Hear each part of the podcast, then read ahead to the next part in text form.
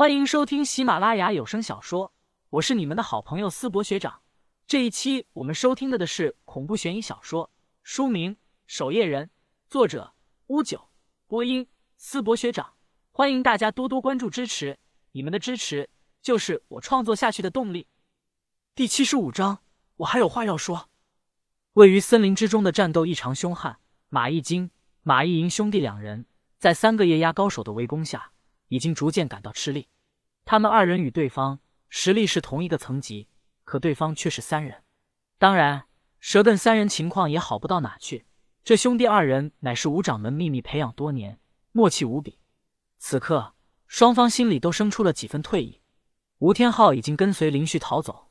马家兄弟二人也没有继续和对方拼命的理由，蛇艮亦是如此。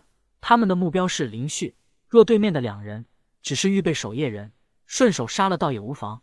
可现在就算是强行杀了对方，他们三人恐怕伤亡也不会小。两位怕是守夜人中少有的高手啊！蛇根的妖童在二人身上打量，沉声说道：“为了个林旭，和我们三人拼命，值得吗？”马一金闻言却是一愣。你们是冲着林旭，不是想要对我家少掌门动手。此言一出，双方瞬间明白了，这还打什么打？蛇艮想杀林旭，马家兄弟二人又何曾不想？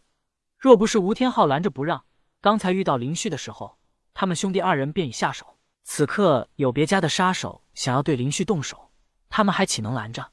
不过对方毕竟是夜压的人，乃是守夜人的死对头，杀林旭的事可以干。但一些话是不能说出口的。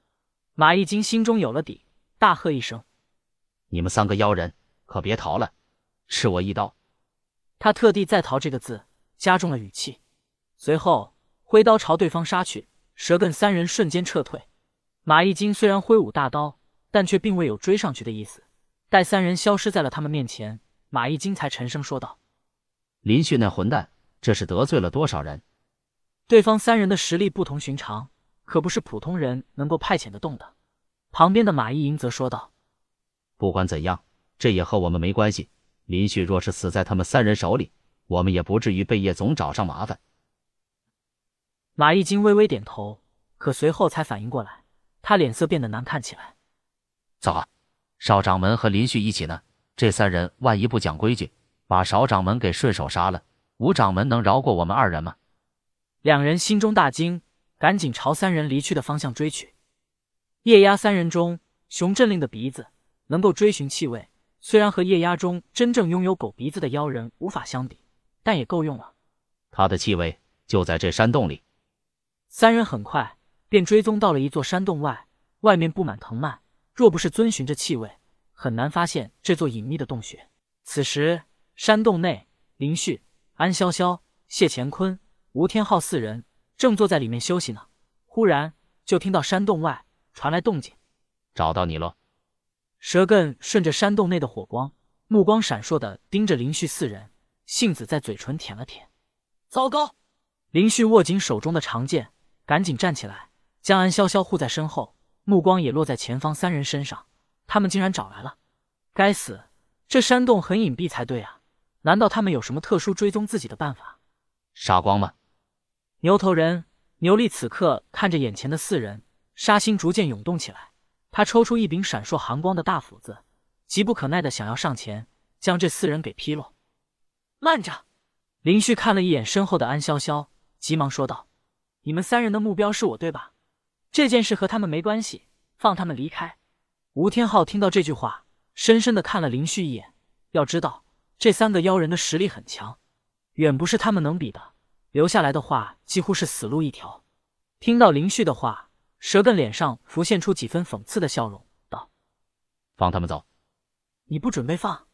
林旭反问，随后指着吴天昊说道：“刚才你们也看到了，这位身边有着两个强者护卫，他可是四大派五掌门的亲儿子，这是守夜人叶总的亲女儿安潇潇。你们若是动手杀了他俩，知道会有什么后果吗？你们能活着离开这里吗？”蛇根此刻。脸色微微一变，那个小胖子身边有两个强者护卫，身份的确有些不同凡响。让人更没有想到的是，安无涯的女儿竟然也在这里。三人顿时有些不敢动手了。这可是安无涯的女儿，怎么办，大哥？牛力和熊振令二人目光都落在了蛇根身上。蛇根目光闪烁，迟疑片刻后，沉声说道：“让他们三人走，咱们的目标只是林旭。”林旭重重松了一口气，回头看向安潇潇。安潇潇脸色一变，急忙说道：“我留下来，他们要是敢杀你的话，我就……”林旭的目光看向谢乾坤，冲他点了点头。谢乾坤瞬间出手，一个手刀打晕了安潇潇，并且将他扛在身上。谢乾坤闯荡江湖多年，知道这种时候必须得抓紧时间，否则一旦变卦，迟则生变啊！臭小子，要是活下来，咱俩好好喝一顿。谢乾坤拍了拍林旭的肩膀，看向吴天昊：“走。”吴天昊此刻内心陷入了纠结徘徊。大哥愿意自己一个人留下，倘若自己这个时候跑了，未免太不男人。还在想什么呢？赶紧和谢前辈离开。林旭低声说道：“再不走，对方反悔就来不及了。”大哥，吴天昊微微咬唇说道：“我逢年过节一定会给你多烧点钱的。”我特么谢谢你啊！蛇艮三人让开道，让谢乾坤三人离开了洞穴。倒是个讲情义的小子。牛力笑呵呵的评价道。蛇更冷哼一声：“讲情义有屁用？